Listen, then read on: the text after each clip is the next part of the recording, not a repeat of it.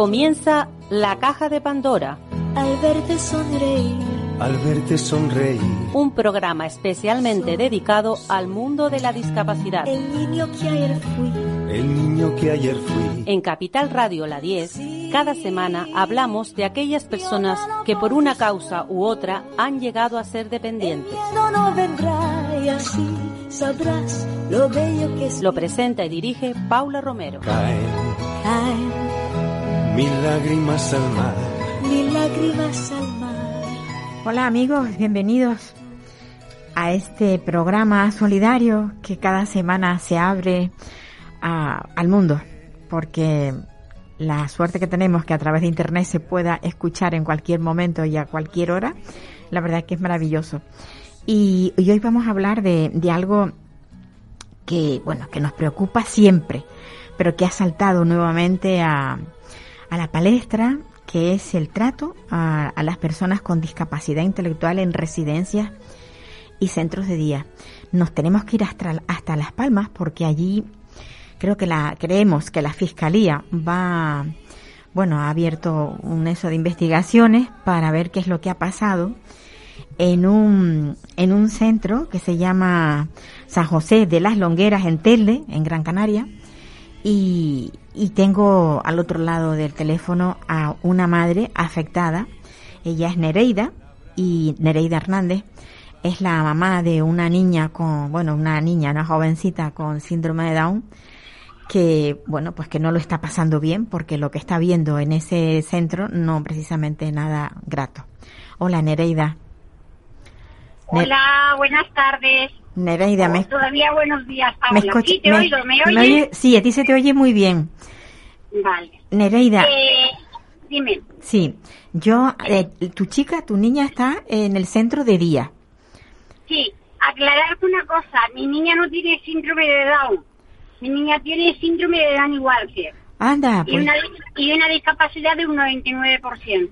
pues yo no sé por qué razón tenía yo pensado que era síndrome de Down. Sí. Pues lo, ma- lo malinterpreté, lo malinterpreté. No, no, no pasa nada. Simplemente lo quería aclarar. Claro, claro, y además es importante. Pues Nereida, dinos, dinos cómo. ¿Tú estás ahora mismo conduciendo? Sí, pero Mm. tengo manos libres. Ya, porque es que se oye una reverberación, o- oigo... Es alguien que me está llamando. La Mm. aquí. Vale, vale. Bueno, pues eh, cuéntanos cuál es la, la situación en la que os en- encontráis los padres, Eh. sobre todo los padres, no, en que se encuentran, en la que se encuentran los usuarios de este macrocentro, porque son muchas las plazas que hay. Sí. Eh, mira, mm, como te dije, mi hija es externa. Eh, hay un, no sé cuántos habrán externos ni cuántos habrán internos, pero vamos, son bastantes. Bueno, yo tengo, tengo, yo tengo aquí una chuleta eh, donde he cogido datos y me, me dicen que es una residencia de 270 plazas, de las Correcto. cuales, sí, eso, esos son de residencia y de, De centro, residencia y ciento y pico. y 120 de centro de día. O sea, es un, efectivamente. es un Pero no sé macrocentro. si- No sé, es una macro, pero no sé si está, si está toda ocupada, no lo sé.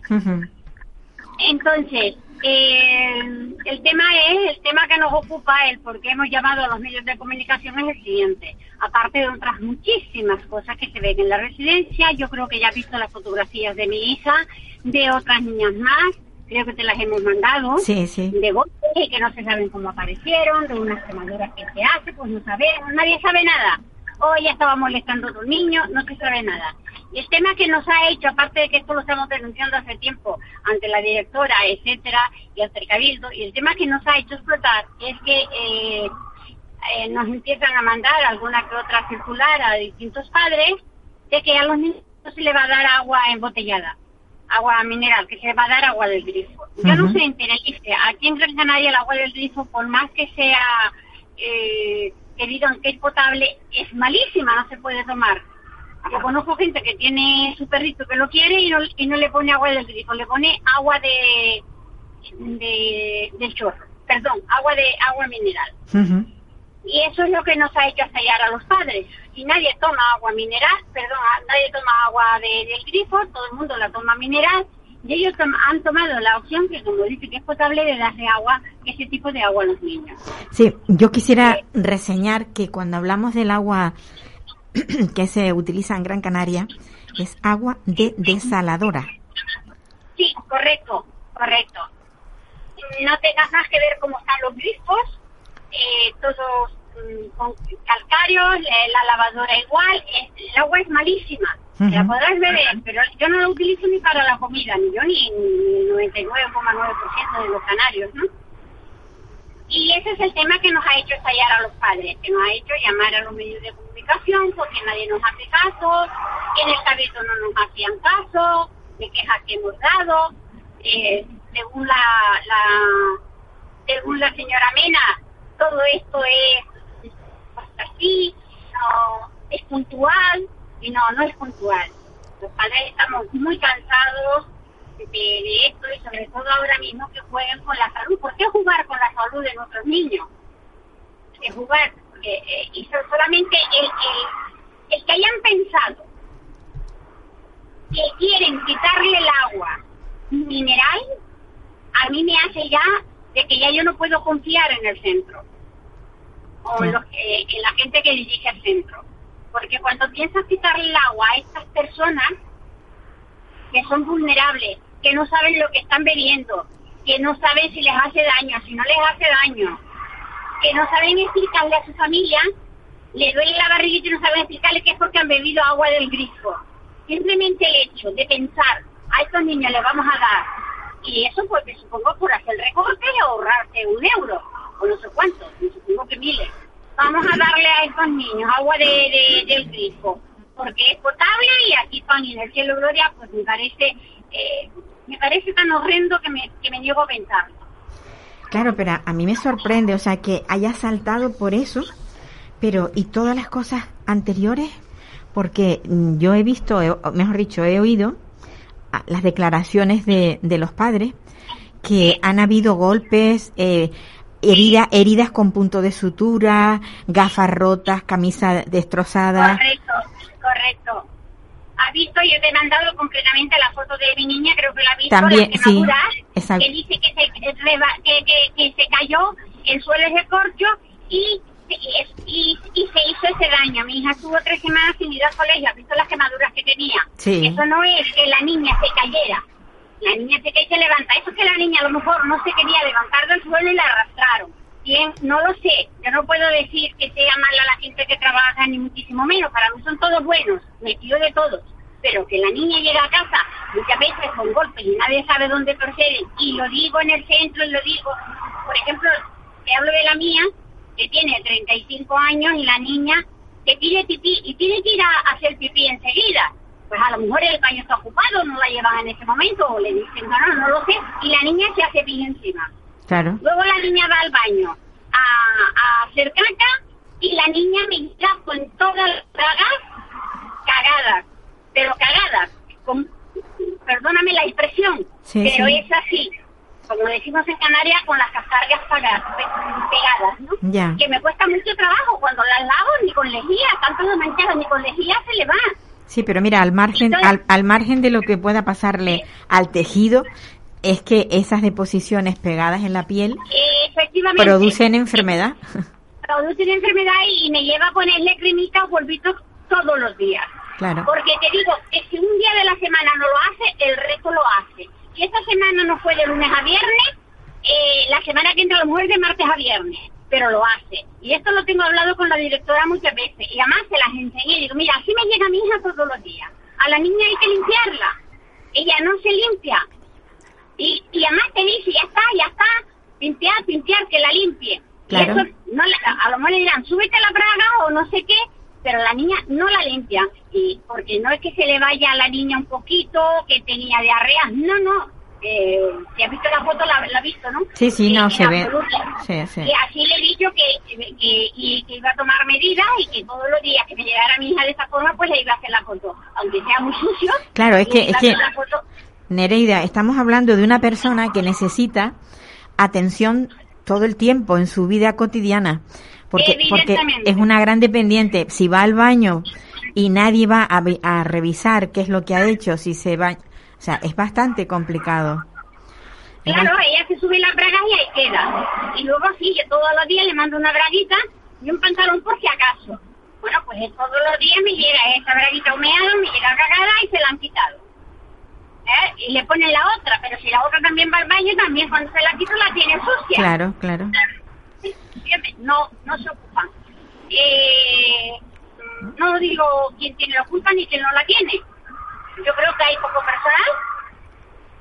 Bueno, Hay mucha falta aquí, de- de- aquí de lo, atención ahí. aquí lo importante es que, que, que haya pues supervisión de lo que está pasando. Sí, A mí me parece que la, la, muchas veces la falta de personal y también, sin duda, la falta de inspecciones, porque mm, esta, hay, hay que recordar que, que esta empresa, esa- esta- este centro lo lleva una empresa y que esa empresa mm, recibe el dinero del cabildo de, en este caso, de Gran Canaria. sí. Dinero de los niños. Claro. Porque cuando yo arreglé la discapacidad de mi hija, me decían que me daban por la ayuda a la discapacidad X dinero. Sí. Y digo, bueno, quiero un centro. No, si usted quiere un centro, esto no se lo damos a usted. Esto se lo damos al centro, porque es para gestionar el centro que le vamos a mandar a su hija. Entonces, ese es dinero de mi hija. Sí, sí. Lo da, evidentemente, se lo da el gobierno de Canarias, creo que se lo pasa al cabildo, creo, no, no estoy segura, y el cabildo gestiona los centros. Pero ese dinero es de mi hija. Que sea poco o mucho, no lo sé porque no sé en cuánto está ahora. Porque ella tiene 35 años y lo, me lo arreglé cuando tenía 20. Entonces no sé cuánto están pagando. Pero es evidente que ellos están cobrando dinero. Eso está claro. Y las empresas de hoy, estas macroempresas, se sabe que lo único que les interesa es recortar, recortar, recortar para ganar más, me supongo. Porque si no, no, no me explico lo del agua. Lo del agua es que no tiene precio. No, lo del agua está claro, que lo que están tratando es de ahorrar. Y cuando hablamos de la falta del personal, pues hablamos también de lo mismo, de ahorrar, de que, de que la, el- sea rentable el tener una residencia. Yo comentaba hace poco que yo de- decía que, que la, la, el- la, la discapacidad es un negocio, o sea, el tener, el tener una residencia. Por desgracia es un negocio. Sí, sí, Por es, desgracia es un negocio. es que es así, es Por así. desgracia para los niños y, y- y por suerte para los empresarios que tienen este tipo de empresas grandes, es una suerte cogerlos. Pues sí, la verdad es que da, da pena decirlo, pero es, es cierto, es cierto. Y no solamente hablamos de, de, de las residencias de personas con discapacidad, sino de la de en general. De las mayores, en general Efe- todas. efectivamente, de cualquier residencia. Suele ser un, un, pues eso, un negocio. Pero no, no tenemos opción de mandar a nuestros hijos con esta, con esta discapacidad a otro sitio porque nosotros tenemos que comer y mantenerlos a ellos. Y no tenemos otra opción. Sí. Y ev- evidentemente dicen que sí, que hacen inspecciones, pero cuando tú vas a hacer una inspección dices tal día voy, tal día te está todo muy bonito. Sí, ¿Mm? sin duda. Hay una madre, hay una madre luchando con nosotros que entró el otro día a ver a sus hijos y, la, y, y las trabajas estaba, que, sí que están allí los niños que, que viven en la residencia y, y tiene dos y las sábanas dice que estaban todas cagadas. Yo no lo vi, pero ella lo dice y lo dice ante, ante delante del micrófono y de la antena, ¿no? Cosas como esa. Luego hay una piscina en el centro, preciosa. Bueno, pues desde hace más de dos años está esperando esa piscina el técnico para que a ver mm, no sé qué cosa del cloro. Pues la piscina sigue igual, llena de agua y de bichos. Pues O sea, llena de agua, pero no se, no se utiliza la piscina.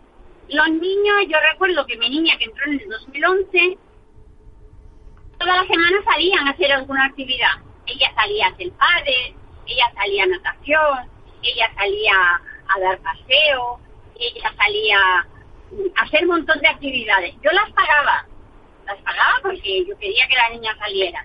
Pues ahora salen una vez al mes y no actividades, a dar un paseíto. Porque sea que- después dijeron que las actividades las pagaba el, el, El cabildo, sí. el cabildo. Pues mire usted, de esa forma vale más que le diga, padre, si quiere que tu hija salga, págala tú. Y Pues- si ese día hace calor o hace frío, tampoco salen. Porque hacía calor. Y si hace frío, porque hacía frío. Y es una vez al mes. Así que no sé, los internos, los externos que, perdón, los internos que están allí, cómo estarán, no lo sé. Claro, Porque está, está- porque estamos hablando, eh, casa. estamos hablando del centro de día. Sí, Pero sí, habría que ver, habría que ver qué pasa con los que están internos, lo que tú dices, sí. efectivamente, yo, entre eh, sí. eh, la mía por lo menos cuando llega me la llevo aquí, me la llevo allá, la saco a comer, la saco para arriba, la saco para abajo. Pero eh, los niños que están allí, que no tienen padre ni madre, algunos de ellos, mm, da Ay, grima, ay. da, me da frío pensarlo. Pues sí, la verdad que da, da, da muchísima pena. Yo, yo lo que sí, mm, ya te digo, me sorprende mucho es que haya saltado por el solo hecho de lo del agua, del agua y que hayan habido tantos accidentes como... Esto es, eh, vamos a ver, el cabildo sabía que, si no, y si no se lo dicen la, eh, la dirección, porque yo me he quejado a la dirección de, de- de- del centro, y los otros padres también, Sí, que no digan que esto es algo puntual. El cabildo sabía perfectamente que esto estaba pasando, porque yo me he sentado en reuniones con, con Mina y con todo el cabildo, y hemos contado lo que ha pasado. Así que no es nada puntual. ¿Por qué ha saltado ahora? Porque ha sido ya la gota que ha formado el vaso. Marca la redundancia la gota del agua, ¿no? Pues sí, Ha sido pues sí. ya, bueno, pues hasta aquí, hasta aquí, ya, ya no más, ya no más. Nereida, no vamos, más. vamos a ver si todo esto se resuelve. Yo mm, quisiera que fuera así, por, sobre todo por los chicos que están allí, para que los padres descansen, pero también para que los chicos y chicas tengan calidad de vida, que es lo único que buscamos en el mundo de la discapacidad. Ay, pues no sé qué calidad de vida tuvieran. Sí, pues Nada la- más con pensar, simplemente el hecho de pensar que a tu hija le pretenden dar agua del grifo, pues sí. ya me pone los pelos de punta. Sí, agua, agua de, de desaladora, agua de desaladora. Agua de desaladora. Sí. Ya me ponen los pel- los vellos de punta, porque sabe Dios qué le estarán dando y que no nos Pues sí. Vea, Nereida, que seguimos en contacto. Sigue, sigue luchando porque esto no lo logramos sentados en una silla, sino moviéndonos. No, no, no, eso está claro. Sí, Ya eso Pues- lo tengo claro. pues un abrazo muy fuerte, un abrazo muy fuerte, un abrazo muy fuerte. Igualmente para ti. Bueno, pues nos vamos a ir ahora, eh, nos salimos de, de Gran Canaria y, no, y, y nos damos un salto hasta Madrid, porque en Madrid tenemos a Beatriz Cano. Ella es una, una persona que vive en una residencia y que la verdad que últimamente no lo está pasando muy bien. Hola Beatriz, Hola Paula, buenos días. ¿qué, Hola. qué tal? ¿Qué tal? ¿Cómo, cómo te encuentras hoy? Con, con la lanza mira. en la mano en plan batalla, como... Yo sé que tú eres pues, muy divertida, pero que en- con esa forma tuya tan... eh, No sé, me gusta tu forma de, de ver la vida, de llevarla. Te ríes muy a menudo, pero claro, eh, también tienes una lucha muy, muy grande. Sí, Paula, una lucha muy importante. Me río a menudo. Yo era una persona muy seria en mi vida, demasiado, y he desarrollado humor. Y es que yo ahora lo digo, humor con mayúscula. Es que sin humor no vas a ninguna parte. Yo sin humor me habría muerto, Paula. No viviría, no viviría. No, estoy. Entonces, sí, sí, totalmente, ¿no? Entonces, a ver, sí, no, no, yo pon la lanza, ¿eh? yo pon la lanza, Paula, por si acaso, por Pues, si acaso la pierdo. en y plan batalla. Imagínate, pierdo la lanza y luego no la encuentro, estoy Dios buscando. ¿no? Entonces, Porque, a ver, a mí hay una cosa que sí. me gustaría que los oyentes supieran. Estamos hablando con una persona que está en una residencia, pero porque tienes una discapacidad física. Sí, tengo una discapacidad física y aparte eh, se añade eh, que soy mayor, ¿no? Entonces, Aunque, aunque no lo parezca física- por su talante. ¿Eh? Aunque no lo parezca, porque yo soy una persona joven, ¿eh? Bueno, Sí. soy una persona joven, ¿no? Pero claro, si tengo que definirme, pues, hombre, soy una señora de, de 73 años, ¿no? Eh, estoy de residente, pero realmente tengo una dinámica mental eh, de 30 y una actividad como si tuviera 30 años, ¿no? Que a veces digo, Dios mío, tendré que parar en algún momento, ¿no? Porque es que es increíble, ¿no? Sí. Y me gusta la vida, Paula. Eh, creo que también ese es un poco el punto, ¿no?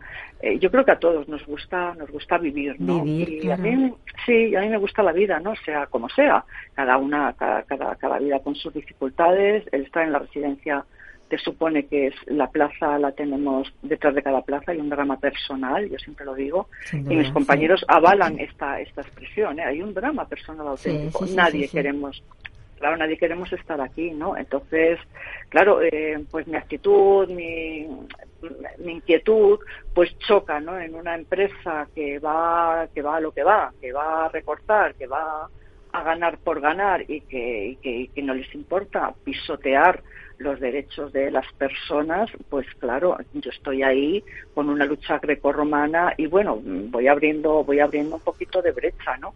Entonces, por ejemplo, hemos tenido la reunión del Consejo de Usuarios, ¿no? Y Eso te iba a decir yo, habéis conseguido, que yo me, me, puse tan contenta cuando me dijiste, mm. ya tenemos el Consejo de Usuarios, y pertenezco a él y estoy luchando. Y ahora, ahora es como si hubieras bajado dos escalones habéis subido cuatro o cinco y ahora abajo otra vez. Claro, Sí, porque no quieren consejo de usuario, no quieren que la gente tenga derechos, ¿no? Y entonces, como todo funciona por el miedo, la gente tiene auténtico miedo y no hablan, tienen miedo, Paula, tienen miedo, ¿no? Entonces, pues estamos aquí el consejo de usuarios, gracias a Dios tenemos una, representación oficial y eso también es muy motivante, ¿no? Es muy, muy motivante porque aunque la gente tenga miedo, nosotros también enseñamos los dientes, ¿no? La empresa nos lo enseña a nosotros y nosotros a ellos, ¿sabes? Entonces, es un poco es un poco así. Y van teniendo, pues como, hombre, es que hemos bajado escalones, decías, pues sí, Paula, porque el anterior director, Orestes, al principio, claro, chocas, pero luego, oye, le mandé un email a la empresa y sí que es verdad que reaccionó muy bien y a partir de ese email que puse yo a la empresa, ¿no? diciéndole, pues en, principio era porque no me quería firmar escritos, no quería reclamaciones, y lo gestionó bien porque me atendía. Entonces, si una persona está atendida, no hace reclamaciones, Paula. Claro, claro, es que nadie se queja por gusto. eso, lo, digo yo, digo, a ver, ¿qué te echa en el bolsillo? Quejándote si vives bien, si todo lo tienes cubierto. Pues nada. Efectivamente, nada, claro. Entonces, esto este director lo hizo perfecto, porque me neutralizó, me neutralizó. Mira, me quitó de, de reclamar, me atendía, ah, pues fenomenal, muy bien. Cuando ya está la relación, pues bueno, con, con cierta fluidez, nos atiende, hemos conseguido la llave de las habitaciones, que tengo que insistir en ello, que es que ha sido un paso de gigante, importantísimo, ¿no? Eh, conseguimos que abrieran la cafetería, pues bueno, cuando estamos ahí en una relación fluida, a la, le ascienden al señor, está ahora de director territorial y claro, eh, eh, nos han puesto pues a dos directoras nuevas eh, que como siempre pues claro, ha habido un choque, un choque frontal que me ha hecho hacer un escrito a la propia empresa y a ellas también les he entregado el escrito, ¿no? Porque, bueno, yo las veía un poquito y las veo, ¿eh? Las veo un poquito, bueno, pasotas, ¿no? Digamos, vale, aquí lo que, lo que importa es el equipo técnico, el director médico, mm, las auxiliares y poco más, ¿no? Nosotros, pues mira, somos, no sé si de segunda, tercera, no, somos de primera, ¿no? Pero bueno, otra cosa es que nos quieran imponer, ¿no? La categoría, ¿no? Entonces, pues la verdad que muy mal, nos anularon varias, varias citas que teníamos del Consejo de Usuarios y ya por último, pues nos mandan de internet intermediaria a la trabajadora social, ¿no? Que, en vez de ayudar no favorece para nada Paula. Y tú fíjate, Paula, que no estamos en Hong Kong, estamos a escasos metros, Paula, de la administración ¿eh? y la propia trabajadora social, la que interviene de, la que hace de intermediaria porque se lo manda a la empresa, ¿eh? ni siquiera se preocupa que a las 12 y 5 no estemos abajo nosotros, que somos súper puntuales, Paula, y ni siquiera hizo el gesto de llamar por teléfono, de subir a la habitación, de acercarse al comedor donde está la otra compañera, nada. Y entonces, claro, yo al presentarle el escrito ayer, porque primero lo mandé a la empresa, a mí me gusta, porque igual las empresas, dentro de que son lo que son, Paula, a lo mejor estas cosas no las saben, ¿sabes? ¿Tú crees que, ¿tú crees que hay un filtro, que no les llega todo? Totalmente, claro que sí, yo claro que sí que lo creo, yo lo creo, sí, sí, porque a Orestes cuando le puse la reclamación, es que mis escritos son un poco letales, Paula, ¿sabes? Entonces yo lo mandé a la empresa y me llamó, me llamó, al, me llamó al despacho y me dijo, Beatriz, ¿eh? habla conmigo, no me pongas ningún escrito, ninguna reclamación, porque si este escrito llega a las alturas, me creas un problema. O sea, lo, estás puenteando, ¿qué se dice? Puente, de puente, puenteando. Claro, puenteando, claro, pues, pues te puedes hacer idea que al que le llega, le llama, lo que sea, ¿no? Entonces, a mí me gusta esa empresa porque cuando la empresa se da la cara en un sentido o en otro, pues es la empresa, ¿no? Y entonces, pues ya no hubo ningún problema. Y claro, presentar el escrito a estas, fíjate, Paula, que me dice, me dice, es que nosotros no lo hemos anulado, la han anulado ustedes. Digo, perdona, fíjate, digo, ve ve las mentiras de la trabajadora social, ve la manipulación. ¿Cómo yo voy a anular una reunión que son que ella me llama a las 12 y 10. Yo estaba tan cansada, Paula, estaba súper dormida en el sillón, estaba cansadísima, agotada. Entonces veo el teléfono y yo en principio veo el reloj la 1 y 10 y le digo, claro, le explico, digo, pues mira, es que ha, pasado, ha habido tantos cambios por vuestra parte como por la mía, pues que me he despistado. Verónica, me he despistado. Digo, ¿y qué hacemos ahora? ¿Tenemos que concertar otra nueva reunión? Contestación, sí, sí, ¿quieren, ¿quieren ustedes hablar con la dirección? Digo, pues mire, como usted está en intermediaria, vaya y hable con ellos. Así fue, así fue, Paula. Y ella le dice a la, le dice a su jefa, ¿no? A su directora, que yo había anulado la reunión. Es que yo con esas cosas no puedo, Paula, no puedo, no puedo con esas cosas porque yo, si me equivoco, asumo mi responsabilidad y lo que haga falta, ¿no? Entonces ella se hizo la fina y diciéndole a la directora, claro, por eso fue Digo, sí, pues. Y entonces por eso todo lo puse por escrito y ya le dije, claro, ya cuando me dice que ya no lo ha anulado, digo, ah, pues ve, claro, es que, mm, a ver, Paula, esto lo entiende cualquiera. El Consejo de Usuarios, gracias a Dios, tiene su propio peso específico. No necesitamos de intermediarios, Paula. No, como le he dicho, y está de acuerdo la directora, ¿eh? como le he dicho, digo, la, la relación es directa de la dirección al Consejo y del Consejo a la dirección. No queremos intermediarios porque en una donde hay intermediarios, Paula, la relación no es fluida. hay y, se, y, se, pierde y se pierden muchas cosas. Sin duda. Se pierden muchas cosas, Paula, totalmente. Total, que venimos de la reunión ahora y según entramos dice, bueno, el orden del día, la contestación dice, bueno, ya se la dará, ya se la daré, lo que sea, como muy así, ¿eh? La subdirectora, que la directora está un poco malita. Y le digo, perdone, digo, no, no, no, no, no, no. Usted nos tiene que dar respuesta a ese orden del día que nosotros le presentamos. Ah, y ponerlo por escrito. hombre, y ya se ha puesto la fila. Beatriz, cuando, cuando hablaste antes de lo de las llaves de las habitaciones, porque eso quien nos esté oyendo dirán, llaves de habitaciones. Claro, y es que es como que el hogar de cada persona que vive ahí es su habitación. Ahí tiene sus pertenencias, sus cosas íntimas. y, tenerlo cerrado forma parte, o sea, todos queremos tener nuestras cosas bajo llave. ¿Cómo es posible que hubiera tanto, tanta, pues no sé, tanta pega a, poner, a dar llaves a los usuarios de cada, de, vamos, de los, de los usuarios que viven en las residencias, cada, cada uno que tiene su, su propia habitación? ¿Cómo es posible? Además, de hecho, la comunidad cuando hace el edificio pone llaves. O sea, que las llaves están, pasa que bueno, había, ponían una llave, una llave maestra que al final pues no, no valía, ¿no? Y entonces un pobre señor que le hacían la vida imposible, como es así, pues se encerró un buen día, se emborrachaba y demás, bueno, cada, cada persona con su, con su enfermedad y su filosofía y su etcétera, ¿no? Total, que aprovecharon, Paula, y quitaron todos los bombines. Había una directora médica quitaron todos los bombines. Eso lo hicieron en agosto de 2010, antes de venir yo aquí, porque si yo estoy en ese... A mí la llave no me la quitan, eso ya te lo digo ya de entrada. Pero claro, yo vengo ya sin la llave, Paula. Y yo me puse a escribir, a hacer reclamaciones, escribí a la comunidad. ¿Cómo yo pondría el escrito de motivante, Paula? Que a mí la comunidad me contesta. Es cosa rara que la administración no contesta nunca, ¿no? Me contesta y me dice, no hay ningún problema por parte de la comunidad siempre y cuando la puerta esté accesible a los cuidados y a los cuidadores ningún problema, ¿no? Claro, pero ellos pueden tenerla accesible con una llave maestra, pero tú tienes tu llave, ¿no? Claro, no, pero la llave maestra es que tampoco tampoco era, era solución. Hasta ahora era maestra, pero claro, yo le dije, a, yo bajo con, porque yo quería la llave, claro, yo bajo, a mí, los, a mí los pobres compañeros no me apoyan porque tienen pánico, no me firmaron nada y yo luchaba por llave de mi habitación, Paula. Yo cuando recibo ese escrito de la comunidad, bajo a la directora, digo, ay, digo, pues mira, digo, fíjate, la comunidad ha contestado y tal, y como ponen palos a la rueda, Paula, porque no quieren derechos de ningún tipo, ¿sabes qué me contestó Paula, la, directora de entonces? Ah, dice, pero eso la comunidad te tiene que autorizar a ti expresamente la llave. Vete viendo, ¿eh? Con ese escrito que la comunidad habló claro, ¿eh? Habló claro. Entonces empecé una batalla campal, cada director que venía, pues, reclamaciones. Me llegó a llamar el director general del mayor, Paula. Me llegó a llamar el director general del mayor y me dijo, oiga, es que la llave o todos o ninguno. Digo, ya, bueno, pues o todos o ninguno, si yo no, yo no me niego a todos o ninguno, ¿no?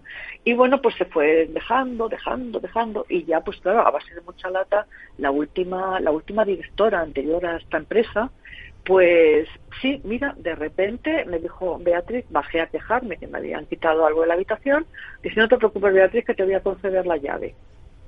Al día siguiente fui a un cerrajero, compré mi cerradura y la tengo, la tengo hace tres o cuatro años yo mi llave. Entonces, claro, los residentes me decían, ay, claro, es que qué suerte. Digo, no, suerte no, suerte no. Es que hay que, hay que pelear las cosas y firmar, que no firmáis ninguno. Entonces, Paula, cuando cogimos el consejo de usuarios, pues yo como soy una persona responsable, pues mm, me metí de lleno en la, me metí de lleno en conseguir la llave a través del Consejo de Usuarios, porque ahí hacía falta que los residentes nos firmaran, nosotros en representación, ¿sabes, Paula? Y este director lo ha hecho perfecto, el director de Macrosat. Enhorabuena, perfecto, porque ¿sabes qué ha hecho Paula? Ha puesto un cajetín en recepción que está custodiado por el personal de recepción. Y ahí están nuestras llaves, Paula. Y cada cual, claro, como en los hoteles. Claro, como en los como hoteles. los hoteles. Entonces, cada cual tiene su llave. Si el de la limpieza se encuentra con la puerta cerrada, baja, coge la llave, abre, limpia y se va. El auxiliar quiere hacer la cama y de de y ya hay un control y de hecho han bajado los robos. Ya no se oye que roben tanto a las pobres personas que le roban, ya te lo digo, una caja de bombones que les traigan sus, sus seres queridos, ¿no? Entonces, pues ves, vamos consiguiendo cosas. Y lo ha hecho perfecto el director, hija mía, ¿eh? una cosa y ya, pues yo estoy tan contenta y todo, ¿no? Y luego la cafetería, pues también, que estaba cerrada cal y canto de 3 a 4 y también hemos conseguido que se abra en el horario completo, pues para poder estar o tomando un café o comer con tus seres queridos o un poco lo que quieras, ¿no? Claro, ya estamos más o menos bien y vienen estas señoras nuevas Ah. y, y bueno, que... Bueno, Ella- ¿no? y te tira por la, por la borda todo lo que habías logrado. todo. Pero. Paula, te digo a título anecdótico, parece chistoso. Mira, hacen bingos, ¿no? Y entonces yo ayer me quedo... Beatriz, me tengo el tiempo limitadísimo, Ah, con pues, lo cual pues, me pasa muchas veces contigo que, que, ter- que terminamos hablando, Vale. eh, o sea, quedándonos con, al- con cosas en el tintero. Pero de todas maneras ya sabes que estoy aquí y que, y que seguimos en contacto. Que nos queremos mucho, vamos. Sí, yo te adoro, Paula. Vamos, yo, para mí eres como, como un angelito, ¿eh? Bueno, un bueno, angelito bueno, de la bueno. comunicación. Que hay pocos angelitos de la comunicación. ¿eh? Bueno, hay algunos, algunos más algunos. y otros menos. Pero bueno, Algunos que, que, se, que traten de averiguar qué es lo que pasa dentro del mundo de la discapacidad. mm, Yo creo que faltan. Me gustaría que hubieran Totalmente. más, pero bueno, ¿qué vamos a hacerle? Totalmente. El mundo de la discapacidad, tú lo has dicho, nada menos que el mundo de la discapacidad. Todo un mundo, Sí. efectivamente, Paula. Una- un abrazote un fuerte. Cuídate mucho porque te necesitan. En, Sí, ese, en esa residencia te necesitan a ti. sí, sí, no veas las que lío, Paula, así que, así que ahí estamos. Sí, pues sí. un abrazo. Un abrazo. Y muchísimas gracias. Venga, Muy hasta otra. amable. Bueno, Gracias, otra. pues seguimos aquí en, el- en la radio, pero hemos retomado la costumbre que teníamos antes de tener invitados presenciales, que a mí es algo que me agrada muchísimo porque me gusta tener a mi interlocutor cerquita porque es muy grato verlo, ¿no? Y incluso en ocasiones cuando cuando ha habido alguna persona que, que bueno, que yo la veía que estaba afectada, aquello de cogerte la mano, es agradabilísimo desde luego. Pero bueno, las cosas no son siempre como uno quiere, pero hoy sí, hoy hoy es un lujo. Y hoy tenemos aquí a una profesional, ella es psicóloga, es Maru Martínez y trabaja en la ONCE y es una persona muy sensible con el tema de la, de la mujer. Evidentemente ella es mujer. Sí. No va, no va a dejarse de ser, de ser sensible, pero a veces nos encontramos con mujeres que con las que tenemos que luchar en contra. ¿eh? Mm, También, también nos encontramos, Sí. no siempre, pero nos encontramos con alguna. Bien- bienvenida, Maru, bienvenida. Muchas gracias, un placer. Pues yo la verdad es que me alegro muchísimo de que hayas podido buscar este, este huequito Sí. Porque, bueno, te conocí, como ya te decía, te- en aquella rueda de redonda, en aquella mesa redonda en, en la 11, Ujú. hablando precisamente de, de la mujer, que fue justo el Fue sobre la violencia de, de eh, género, sí. Y me gustó mucho tu forma de exponer Y dije, yo a esta señora tengo que traerla un día. Porque, sí, porque...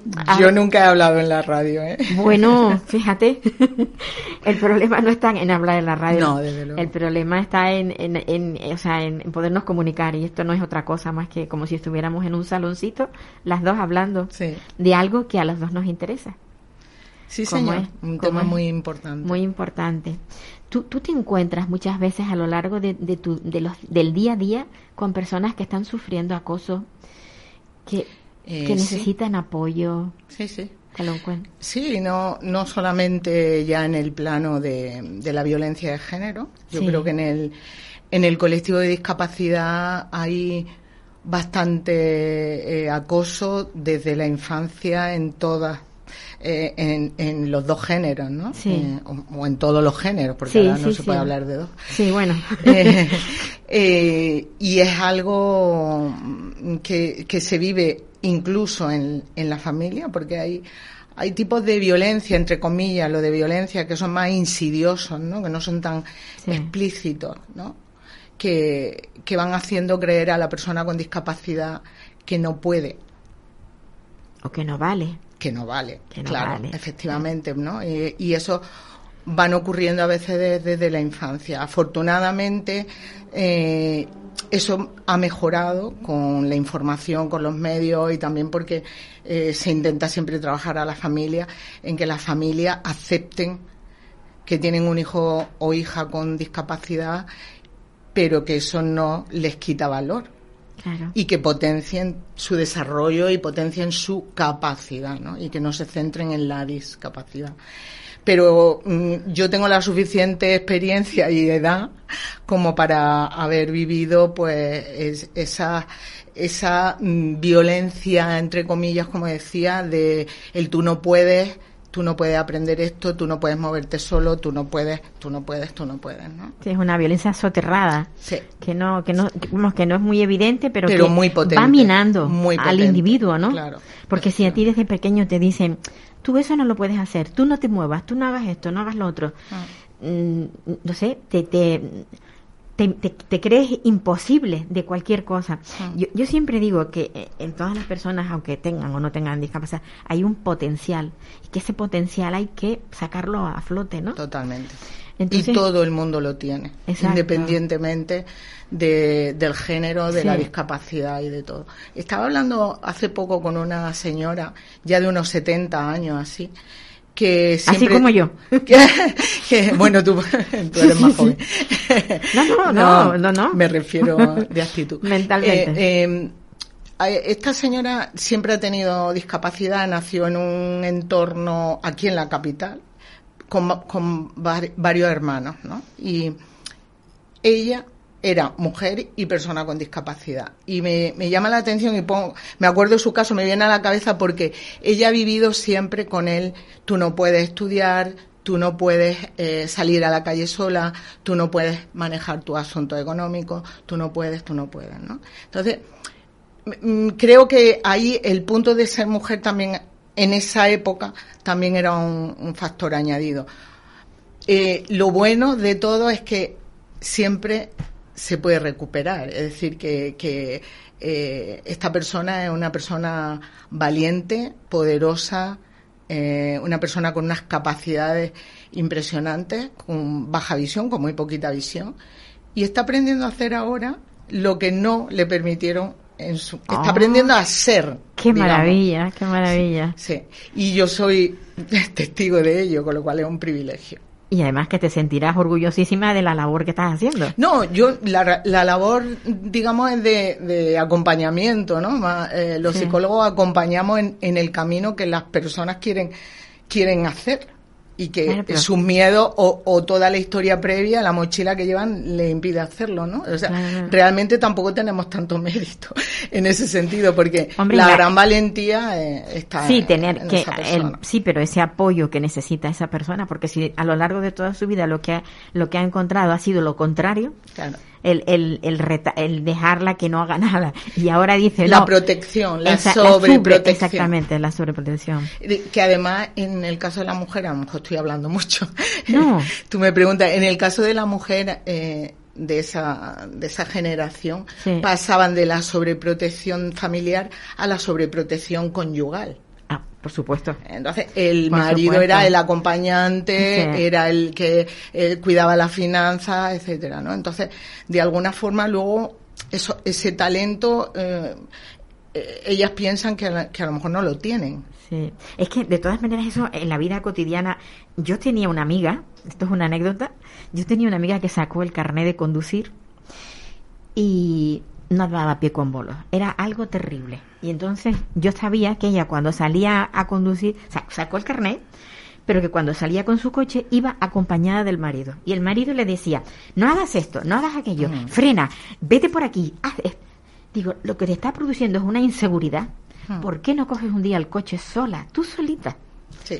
Y me dijo, ay, Paula, sé conducir. Digo, claro que sabes conducir, porque si no, no te Sí, hubieran dado el carnet.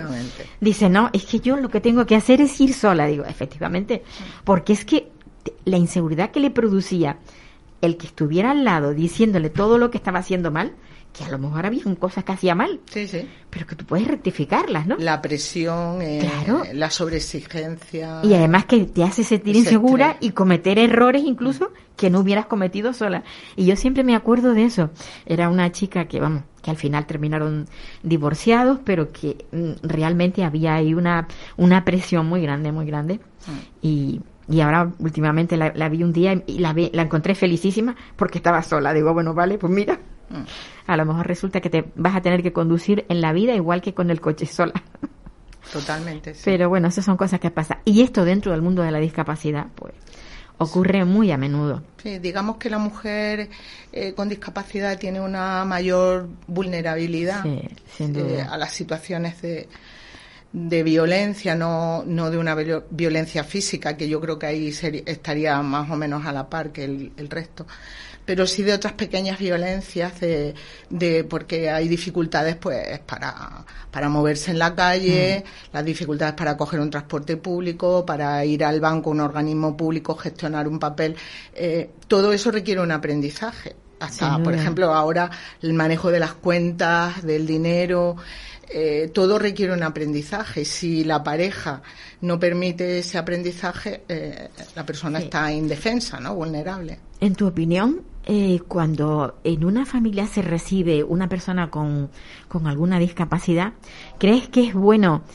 tener el apoyo de, de un psicólogo, de alguien que, que oriente a esos padres diciéndoles, tu hijo tiene esto, pero puede lograr salir adelante? Porque el, el tema, o sea, eso que tú, yo no me lo había planteado mucho, o sea, porque no he conocido tampoco mucha gente que realmente super proteja a, a sus hijos, ¿no? A lo mejor es porque también he vivido en otro, en otro mundo distinto, no, a lo mejor esto en, no sé, en pueblos, en sitios más cerrados.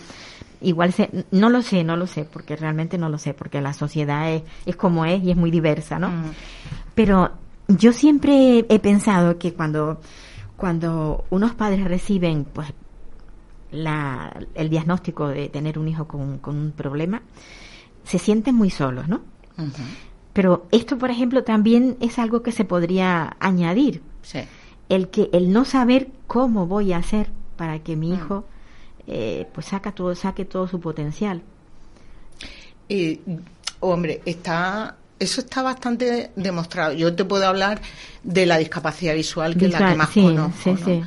Y, y realmente mm, creo que el trabajo con la familia, a nivel preventivo o a nivel clínico o a nivel educativo, es fundamental, porque en primer lugar lo que tú dices, ¿no? Cuando una familia tiene un niño con discapacidad visual, aunque solo sea visual, eh, se siente muy sola. eh, es verdad que hay muchas ayudas, hay eh, a nivel de, recursos públicos, mm, creo que hay bastante información, pero hay una soledad emocional, ¿no? De, de mm, pensar en el futuro de ese hijo, cómo va a estudiar, eh, si no ve bien, cómo va a salir solo a la calle, cómo se va a desenvolver. Creo que eso crea una incertidumbre grandísima. Sí. Y una incertidumbre que realmente es fácil de solucionar, porque cuando tú le planteas eh, perspectiva de su hijo en concreto, no, mm, cada niño es un mundo y cada niña es un mundo, ¿no?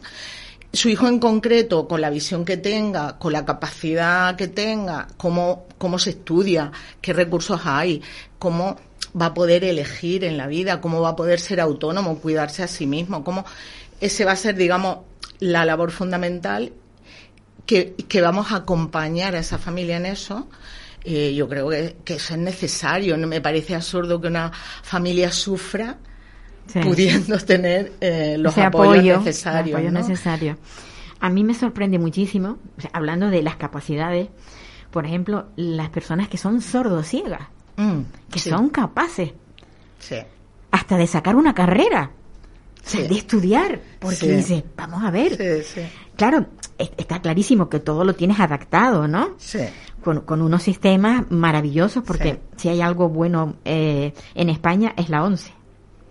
Sí, además el colectivo sordo-ciego, digamos que es un colectivo que trabaja la ONCE. Realmente no hay ninguna otra institución que aúne las dos discapacidades como una sola como un- una discapacidad única con sus peculiaridades, ¿no? Tenemos un departamento de ello y profesionales especializados en sordoceguera, ya dependiendo de si hay otras ca- discapacidades añadidas o no, pero si es solamente un problema sensorial, eh, Hombre, eh, la verdad es que se consiguen cosas maravillosas como el carnet de artesano ceramista, ¿no? De, Sí. de una persona de aquí de, de Weimar, por ejemplo, o, o la movilidad, el uso de un perro guía, igual que otras personas ciegas, eh, el acceso a una vivienda, el poder vivir con apoyos, con sus intérpretes, el hacer sus propias gestiones. Es decir, yo creo que que eso ya existe, eso no es, no es una utopía. No es una utopía, sí.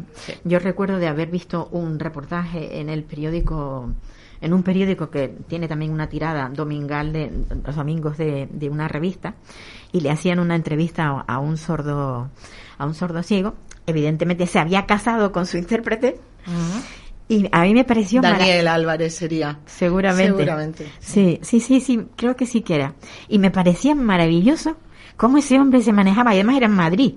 En Madrid. Claro, porque tú dices, vamos, en una, en una población pequeña, pero en un Ah, sitio ah. donde, donde te vas por el mundo y te arrolla todo el mundo, ¿no? Porque todo es rápido, dinámico. Y decía, ¿cómo este hombre?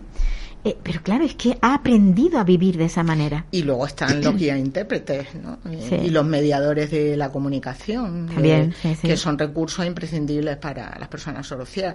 Eso, eso de tener apoyos funcionales, las personas con discapacidad en cierta medida, mayor o menor, siempre van a, a necesitar determinados apoyos técnicos Claro. o funcionales, ¿no?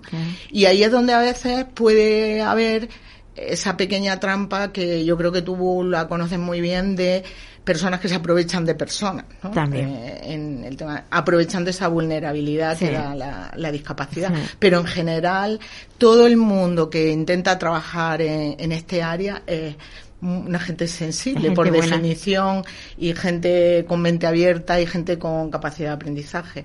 No es la, la norma, digamos, ¿no?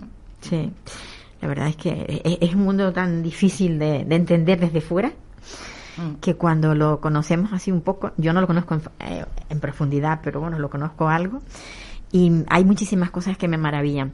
Pero sí hay algo que me preocupa muchísimo, y es, por ejemplo, el esa violencia, estábamos hablando de, de esa violencia que se ejerce desde la infancia, pero y esa otra violencia que puede ocurrir a alguien que se que sea una mujer ciega, por ejemplo, Mm. que sepan que va por la calle diariamente por el mismo camino Sí, siempre. son, son situaciones extremas que hablamos en aquella reunión, ¿no? Sí. Situaciones extrem- extremas de violencia contra la mujer en la que si la mujer era ciega, mm, pues aporta un- una peligrosidad añadida, Mayor, eh, sí. esa incontrolabilidad de, de ir por la calle y no saber si lo tienes prácticamente al lado, ¿no? Eh, incluso con orden de alejamiento y tal. Entonces, si ya la mujer en general eh, con, en situaciones de ese tipo está en peligro, pues una mujer ciega también. Entonces, ¿eso qué hace? Pues que tenga que ser más dependiente, que se haga acompañar, Claro. eh, porque tiene necesita unos ojos que vean en la distancia, eh, lo cual aporta unas, una sensación de soy dependiente, no puedo manejarme sola, ¿no? Claro. Entonces, eso ya la autoestima, eh, incide en su autoestima. Entonces, tiene como unas consecuencias, digamos, cuantitativamente mayores sobre una persona ciega que sobre una mujer que ya de por sí está sufriendo, ¿no? Sí, sí, porque cuando, cuando es una persona sin ningún problema, eh, son atacadas, imagínate, cuando tienes algo que, que realmente te está limitando, como puede ser la visión o cualquier Mm. Sí, otra. y en tu propia casa, que realmente puede hacer cosas o poner, poner cosas o cambiar pastillas o... Es decir, hay muchísimas maneras Sí, que te de- puede provocar un accidente sin que tú sin que tú lo estés viendo. Sí. La verdad que sí, que es bastante complicado. Eh, son casos extremos, pero bueno, se han visto. La persona que tiene suficiente experiencia lo ha llegado a ver, ha llegado a percibir esos casos. No es lo normal. Lo normal son las otras pequeñas eh, actos machistas, digamos, ¿no? De Sí. cuando una mujer pierde la visión, pues mejor que se quede en casa, mejor que no maneje las cuentas, o mejor que. eh, porque ya está Ya no sirve, compañero, ya no sirve, ya no está- existe, ya está no inservible. Ahora para es curioso, pero para hacer la comida y limpiar la casa sí. Para eso sí es apta. Sí. sí. Es terrible, es terrible. Es, es que el machismo está imperante. Es que no lo, de- no lo destronamos. Sí, Ese sí. es el problema. No lo destronamos por mucho que queramos. Yo no sé si con todas estas políticas sociales que se han querido hacer últimamente ah, se ve algo, pero yo veo que constantemente matan siguen muriendo mujeres, siguen, no sé. Y luego, mm, dentro del mundo de la discapacidad, eh, yo, a mí me comentaba una, una chica que tenía a su hermana en una, en una residencia con una discapacidad intelectual bastante grande, y que en esa residencia le decían que la condición sine qua non para que estuviera en la residencia, que tenía que tomar la píldora anticonceptiva. Entonces, claro, esta niña le decía, esta chica le decía, pero es que mi hermana no tiene, no, no, no, pero es que aquí todas las mujeres tienen que tomar la píldora anticonceptiva. Eso ya es muy mosqueante. Claro, entonces eso te, te dice, ¿en qué situación de vulnerabilidad, o sea, cómo está de vulnerable esa mujer en esa residencia? Cuando, cuando la propia dirección obliga a que tomen Es anticonceptivos. que no puede obligar a tomar un fármaco que no sea Pues- aceptado por la familia o el tutor legal de esa persona. Pues, eh, tiene que aceptar esa medicación y, y Pues- eso lo tiene que prescribir un médico. No, fin, sí, ¿eh? claro, prescrito por el médico, sin duda. La- esa, esa cosa, eso no, no te lo pueden dar así porque sí, pero Pero eso quiere decir pero que ¿qué ahí pasa? había violencia sexual. ¿no? Seguramente. Entonces, eso es una pena tremenda mm, por, por eso, porque son personas muchísimo más vulnerables, porque claro, al tener un- los niveles cognitivos dis- totalmente distintos a... Mm. Sí, efectivamente. Entonces, Nosotros ahí- en ese sentido, eh, bueno, las personas con discapacidad visual se pueden comunicar y, y, Sí, y, pueden no expresar, expresar lo que les ocurre. Pues, Maru, me ha gustado mucho este ratito. Es corto, es corto, gracias. porque tenemos una apenas una hora y, y tengo que pasar tres entrevistas, imagínate. Me las tengo que maravillar, como diría. Bueno, no importa, si es más entretenido, la gente no se aburre, ¿no? No, pero son temas que a la gente le interesa. Te lo digo, porque, bueno, porque el programa sigue en parrilla y eso quiere decir algo. Eso es por algo. Eso quiere decir algo. Pues, ¿qué tiempo nos queda? Un minuto. Bueno, pues nada. A mí me gustaría poder que, volvieras a pasar por aquí en algún momento. Y también me gustaría que vinieras acompañada de alguien que con ceguera, porque sería bueno que nos hablara de su experiencia. Aunque yo creo bueno, yo creo que tú tienes conocidos, Yo- sí, no, ya lo sé. conocidas en Pero- el ámbito que, que además hablan muy bien y tienen una voz muy bonita. Que sí, que sí, que lo sé, lo sé, hay mucha gente. Y además yo digo, ¿quiénes son de la once que no haya pasado por mi programa? Exactamente. Pero bueno, siempre es grato y sobre todo recordar a la gente que, bueno, que la discapacidad está ahí y que no pide permiso, que es lo que yo siempre digo. Exactamente. Pues queridos oyentes, se nos acaba el programa con pena, porque cuando tenemos invitados presenciales siempre es más grato, pero es lo que hay, no tenemos otra cosa. Ya nos veremos la próxima semana y con, y con lo mismo, con discapacidad para poder hablar de, de todas estas personas que muchas veces no tienen voz. Pues un saludo. Gracias, muchas gracias por estar. No quiero ir, pero esto es lo que hay.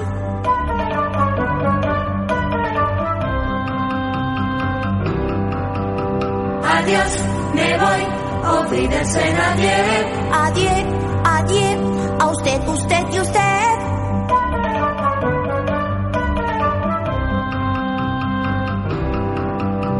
Adiós, me voy, olvídense el Juan. Me voy, si hoy por fin pruebo el champán. ¿Puedo? No. Me voy, goodbye, olvídense en adiós. Me voy con un suspiro y un adiós. Adiós.